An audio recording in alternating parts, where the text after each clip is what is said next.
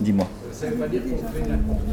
Est-ce que j'ai failli mourir Trois fois. La première fois, la première fois j'étais au Nigeria, je faisais un reportage sur le, sur le polo, un reportage de sport, et je suis rentré là où je logeais et je suis passé à travers une porte vitrée. Et en passant à travers la porte vitrée, ça m'a coupé ici et ça m'a coupé deux doigts là.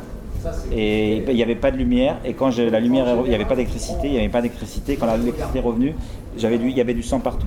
Et ça saignait, ça saignait.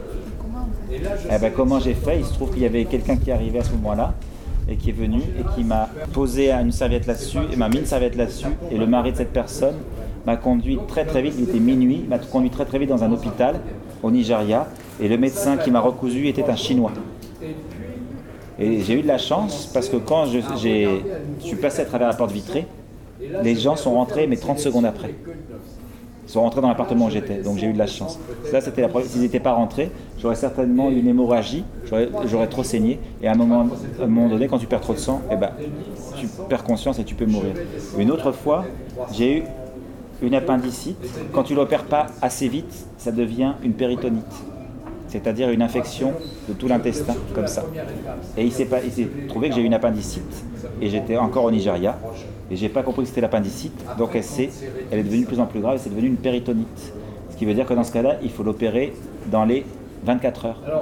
Et donc, euh, j'avais une assurance rapatriement, donc quand on parlait du danger, il faut toujours penser au risque calculé. Et donc, il y a un avion qui est venu du Gabon. J'étais au Nigeria, il y a un avion qui est venu du Gabon, qui m'a pris, qui m'a amené au Gabon, dans un hôpital, et on m'a opéré tout de suite. Si j'avais pas mesuré les risques avant, et je m'étais dit, s'il se passe ça, j'aurai une assurance rapatriement, j'y serais resté. Une autre fois, j'étais au Soudan, et j'ai subi un empoisonnement. J'ai mangé quelque chose, j'ai jamais su ce que c'était, mais un empoisonnement si fort que je me suis vidé, je vomissais, ça sortait de partout. Et à tel point qu'à un moment, j'ai eu un choc où je me suis évanoui. Et là, heureusement que j'étais avec quelqu'un qui m'a pris, appelé un taxi, m'a mis dans, un, dans le taxi, m'a amené à l'hôpital où on m'a fait des perfusions. Voilà. Mais aujourd'hui, tu vois, je suis devant toi. Tu sais, le, je pense qu'on ne meurt pas aussi facilement que ça. Donc, euh, si tu as une, force de vie, tu as envie de rester là, eh ben, tu peux. Il y a toujours une chance ou, des gens qui seront là pour te, sauver. Globalement, êtes-vous fier de votre parcours? Globalement, Vladimir, je suis fier de mon parcours, oui. Parce que euh, j'ai pas fait d'études photo, j'ai pas fait d'études de journalisme, et là où je suis aujourd'hui à vous parler, c'est je le dois beaucoup à moi-même et à ma volonté, au fait, à tout ce que j'ai. Après, euh, je suis content de ce que j'ai fait, mais suis, je ne suis pas vaniteux, tu vois, au sens où j'essaye de faire attention à pas me dire ouais, tu vois, je suis, vraiment super fort, j'essaye de pas me vanter. Je suis aussi conscient que on peut être fier de soi, mais il faut pas passer la limite et on, est tellement fier qu'on n'arrête pas de s'en vanter.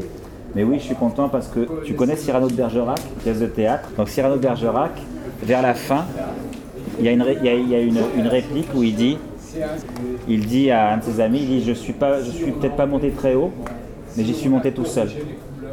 C'est-à-dire que peut-être que je ne suis pas le plus grand, le plus beau, le plus riche, le plus quelque chose, mais là où je suis, je me suis fait moi-même. Et je trouve que c'est un sentiment très important.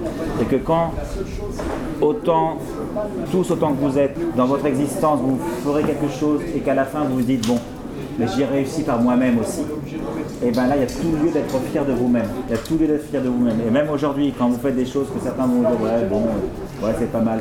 Même si tu n'es pas le meilleur, mais si ce que tu as fait, tu l'as fait vraiment tout seul, et tu t'es battu pour le faire, et ben, tu peux être fier de toi. Et donc, c'est ce sentiment qui est important. Vous savez, dans, les, dans la littérature, il y a beaucoup de choses. Dans les livres, dans les pièces de théâtre écrites par des auteurs anciens, on pense que tous les on pense que ce qu'on ressent est nouveau, qu'on est les premiers à ressentir mais tous les sentiments qui existent, toutes les impressions qui existent, toutes les, émotions qui nous traversent, elles ont été décrites par énormément de livres, énormément d'auteurs.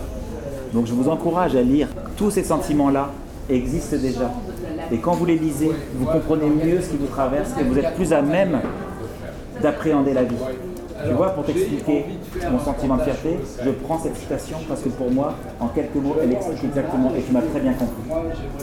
Et tu m'as très bien compris, pas parce que je te l'explique, mais parce que je, fais une référence à un ouvrage que j'espère que tu liras.